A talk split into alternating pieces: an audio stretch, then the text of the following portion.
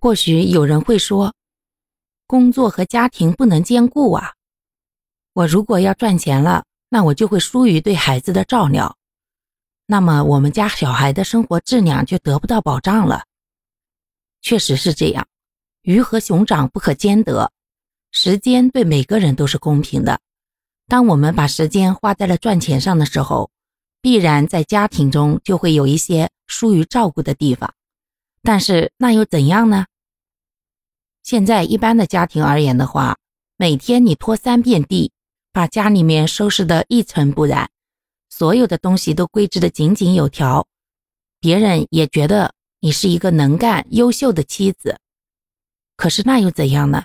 对我们自己而言，我们也并没有得到太多的实际好处。当我们真的看中了一个东西，想要去购买，或者说当你带着孩子上街的时候，孩子用非常渴望的眼神看着别人手里的零食的时候，你的心里是什么想法呢？那个时候你会不会想，如果我也能赚一点钱的话，我今天给孩子买这个东西一定会毫不犹豫。因为我不需要朝老公要钱，也没有动用家里原本的生活费，只是我自己额外赚来的钱，满足一下孩子的一个小愿望。